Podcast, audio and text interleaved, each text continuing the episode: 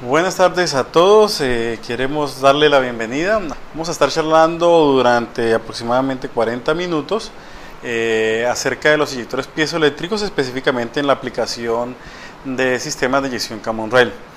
Eh, algunos estudios de caso, vamos a hablar acerca de los sistemas Bosch y bueno, que otros casos que se puedan mencionar acerca de marcas como Siemens, que también utilizan estos inyectores tipos piezoeléctricos. Y últimamente también del FAI vamos a encontrar algunos sistemas que, que lo utilizan.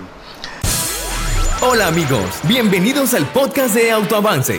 Este canal lo hemos creado para compartir contigo experiencias, novedades en tecnología, nuevas técnicas de diagnóstico y herramientas.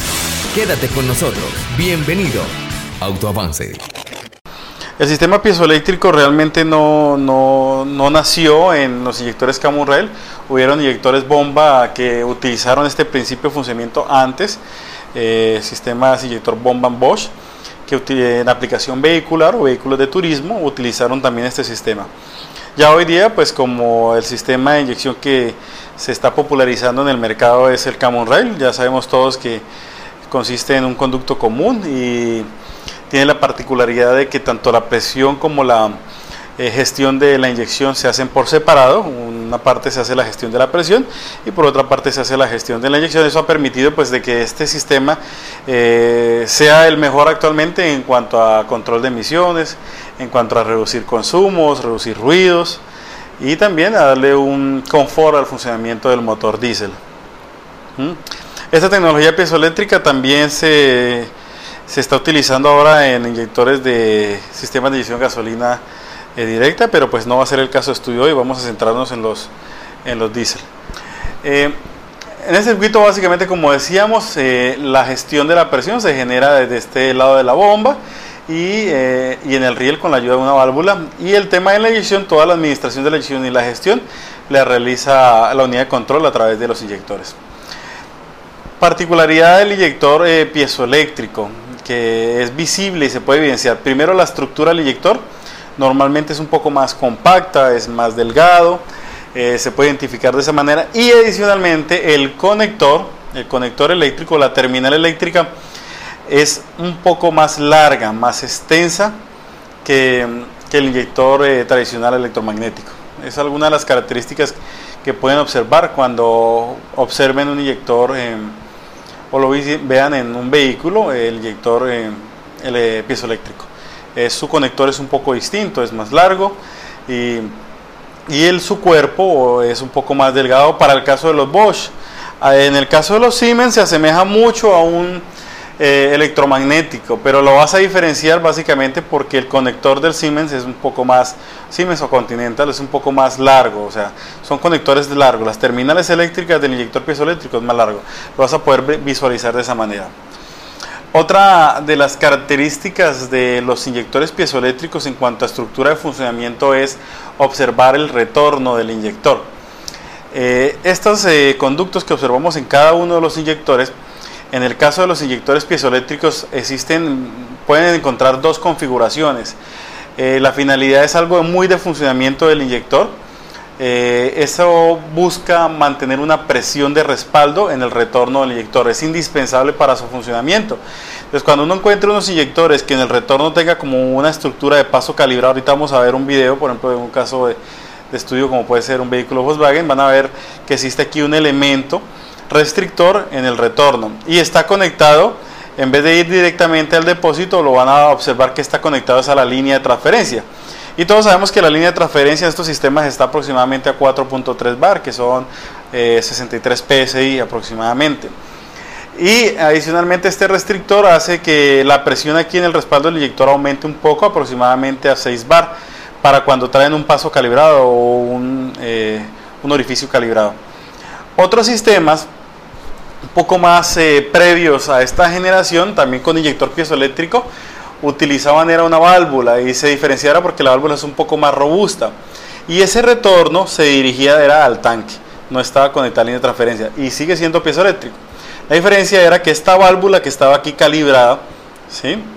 se disponía una presión también de respaldo del inyector.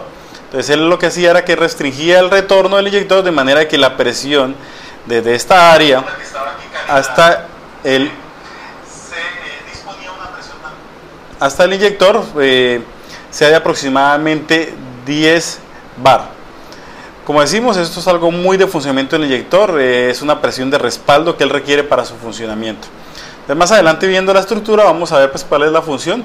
Eh, seguramente a algunos les ha pasado de que escuchen el término de que se bloqueó el inyector y algunos laboratorios ya tienen como la forma o la manera de incluso desbloquearlos. Anteriormente a alguna persona se le bloqueaba el inyector y pensaba que, que el inyector sencillamente se había inutilizado y pues lo compraban era que hidráulicamente el inyector se puede bloquear y puede dejar de funcionar.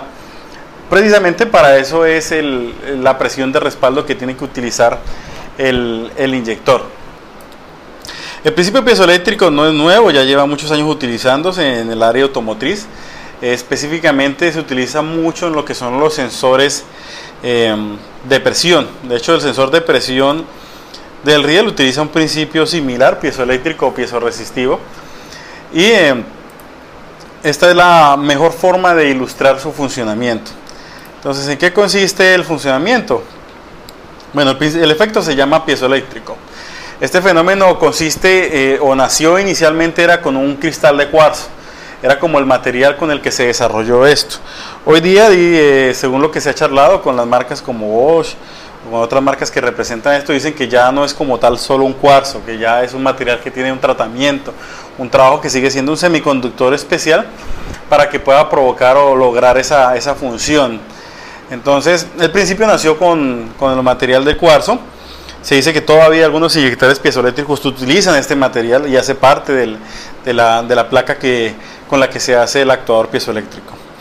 ¿Qué particular tiene él? Eh, el fenómeno consiste en que un cristal de cuarzo, por ejemplo, cuando cambia de tamaño o cuando se somete a una deformación, eh, puede bien sea generar un pulso eléctrico y si se hace de la manera inversa va a ser lo contrario. En otras palabras, si yo lo deformo me genera un pulso eléctrico y si le aplico un pulso eléctrico él se me deforma. ¿sí? Entonces esto más o menos da a entender lo, lo que sucede con el elemento piezoeléctrico. Esta imagen que ustedes pueden observar acá, aquí tenemos un cristal de cuarzo, básicamente, y vamos a ver que la tensión es, es neutra, ¿no? En este momento es nula y la tensión, o sea, me refiero al voltaje, es neutro. Cuando ejercemos una fuerza sobre él y hacemos o lo deformamos, inmediatamente se nos puede generar una tensión, dependiendo del sentido de la deformación. Esa tensión o es un voltaje eh, se genera cuando lo estamos deformando. Y si lo deformamos en sentido contrario, pues genera un, eh, pulso o un voltaje eléctrico en sentido contrario. Eh, esto sucede de la misma manera en la inversa. Si eléctricamente yo acá pongo una fuente y le aplico energía a esto, sin necesidad de ejercerle fuerza, el elemento piezoeléctrico se va a deformar. Es el principio inverso. Y ese principio inverso es el que básicamente utilizamos para que funcione el inyector piezoeléctrico.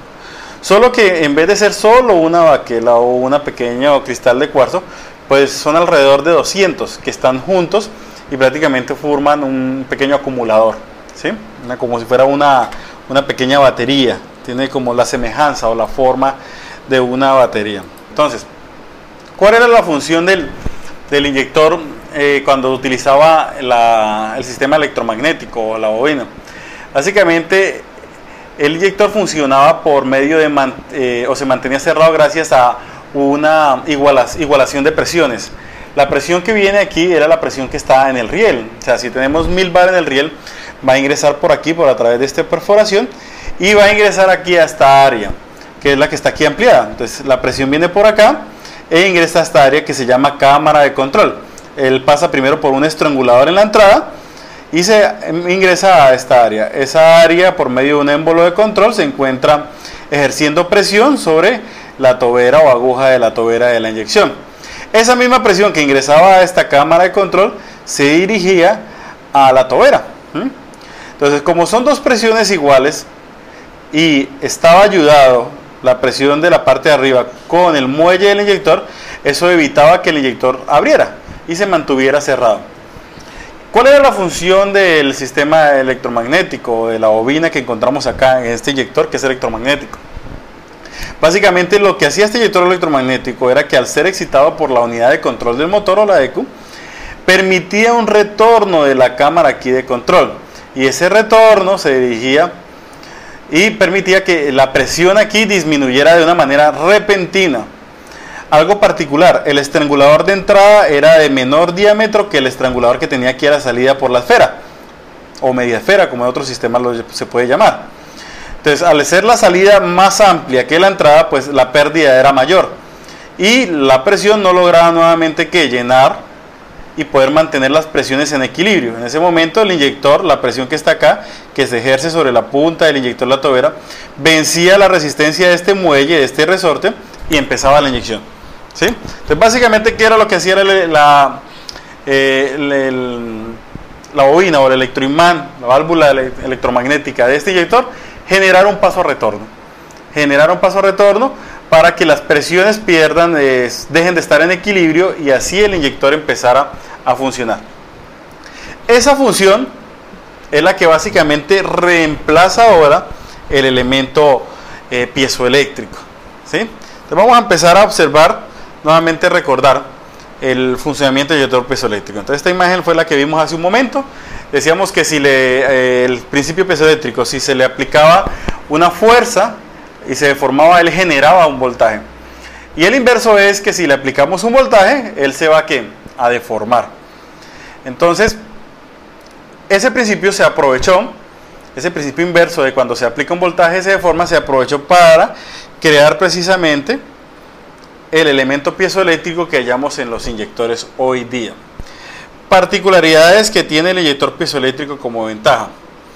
Primero, la velocidad de conmutación, o sea, de actuar el inyector respecto al electromagnético es cuatro veces superior al de una válvula electromagnética. O sea, es algo, es cuatro veces ser más rápido. Eh, ¿Qué gano con ser más rápido? Pues gano precisión, gano que puedo realizar más inyecciones en cada ciclo de combustión. Es decir, un electromagnético normalmente estaban trabajando con tres ciclos de inyección, una inyección previa, una inyección principal y una post-inyección. Ya con un elemento piezoeléctrico podemos lograr hasta dos inyecciones previas, una inyección principal y dos post-inyecciones para los sistemas DPF o URIA o DEF o AdBlue como también se conoce.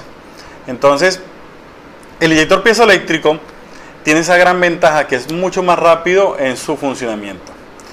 Entonces, vamos a ver un poco la estructura de él y vamos a ver por qué es es mucho mejor. Eh, la velocidad la logra gracias a que pues, es un elemento eh, de un principio de funcionamiento electrónico, no es un elemento mecánico, no hay un campo magnético que requiera carga, entonces es mucho más rápido. Y segundo, algo que se logró en los inyectores eh, piezoeléctricos es que los componentes mecánicos se les disminuyó el tamaño, son más o menos un 75% menor que el inyector electromagnético, por eso es un poco más delgado, más compacto. Y si ustedes están observando la imagen, van a ver que básicamente los mecanismos son más pequeños y están prácticamente muy cerca a la tobera. Todos los mecanismos eh, mecánicos, o sea, las partes metálicas, eh, émbolos, bujes, válvulas, es mucho más pequeño y está aquí solo en la punta.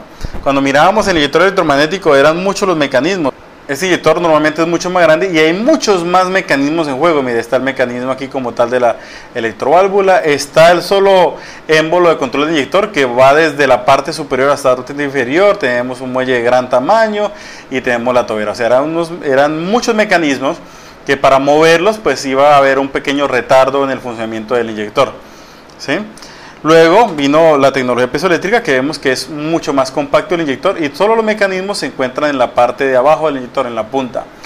Esto para el caso muy particular del sistema Bosch. En, el sistema Siemens o Continental, pues el elemento piezoeléctrico se encuentra igual que en la bobina como un cartucho en la parte superior y pues va a tener los mismos mecanismos. Sin embargo, tiene la ventaja de que el actuador piezoeléctrico sigue, es mucho más rápido que un, de un un electroimán y por ende pues va a funcionar mucho mejor y va a ser como el inyector ideal para los temas de control de emisiones y bajo consumos. Bueno, básicamente en los inyectores eh, piezoeléctricos o los sistemas Camurrel que está generalizado, eh, bien sea por contaminación, por agua o por eh, manipulación del componente como tal, lo que siempre normalmente va a fallar, lo que siempre normalmente se daña, sea electromagnético, o sea piezoeléctrico es la válvula de mando. Vamos a ir a la imagen específicamente de la válvula de mando. Vamos a buscarla. Esta válvula que se encuentra acá, aquí, esta área de contacto aquí, eh, se contamina, eh, se cavitan ¿sí? por efecto de agua, por efecto de contaminantes y permite un paso constante de la presión de aquí al retorno. Y eso pues hace que la presión aquí del riel, incluso en algunos casos si hay más de un inyector fallando, que el motor no pueda encender, porque toda la presión que va en el riel se devuelve hacia el retorno. Y eso pasa exactamente igual que en el inyector electromagnético. Entonces, las fallas son idénticas, solo que el funcionamiento o el mando se haga por un actuador piezoeléctrico. Normalmente las fallas tienden a ser más eh, desde el punto de vista hidráulico, no tanto que el elemento como tal falle. No es muy usual, puede pasar. Pero lo más común es que hayan fallas desde el punto de vista hidráulico. Mm, de hecho, la reparación de inyector, eh, sea electromagnético piezoeléctrico, en el caso de lo que está ya liberado, que son normalmente los electromagnéticos, pues la reparación es cambiar la válvula de control, que se encuentra en el caso del electromagnético en la parte de arriba, que se conoce como esfera o media esfera, en algunos casos depende de la marca, y en otros casos también cambiar la tobera, porque está goteando, porque está obstruida, porque está pegada. ¿sí? Pero esas son las fallas comunes. Una falla que suele suceder adicional en el piezoeléctrico es la que mencionamos. El inyector piezoeléctrico requiere aquí en el respaldo una presión aquí, bien sea dependiendo del sistema de 10 bar o de 6 bar si es paso calibrado. Si esa presión no está acá, puede dar el caso en que este mecanismo aquí se bloquee y el inyector no vuelve a abrir, no vuelve a funcionar y eh, prácticamente esto se frena acá el mecanismo y el actuador piezoeléctrico no puede comandarlo. Eh, y algunos laboratorios logran poder comandarlo y poder liberar nuevamente el, inyector. Pero son las fallas comunes. Lo mismo, falla la tobera como tal, la aguja de la tobera y la tobera, y falla la válvula de control. Adicional, el piezo eléctrico es que cuando desconectan el retorno acá, eh, para hacer algún tipo de prueba o algo, o cuando en un laboratorio a veces los desarman y se descarga totalmente, el inyector se desocupa, totalmente se descarga hidráulicamente, eh, falla el actuador y se bloquea el actuador. Y a veces no vuelve a trabajar. En algunos casos, algunas personas ya dicen que los pueden desbloquear y los ponen a funcionar nuevamente. Esto es Autoavance, la comunidad hispana de mayor crecimiento en tecnología automotriz. Aprende de la mano de expertos y mejora tus ingresos. Empieza un curso online hoy y aprende a tu ritmo. Certifica y actualiza tu conocimiento. Visita nuestro sitio web www.autoavance.co. Autoavance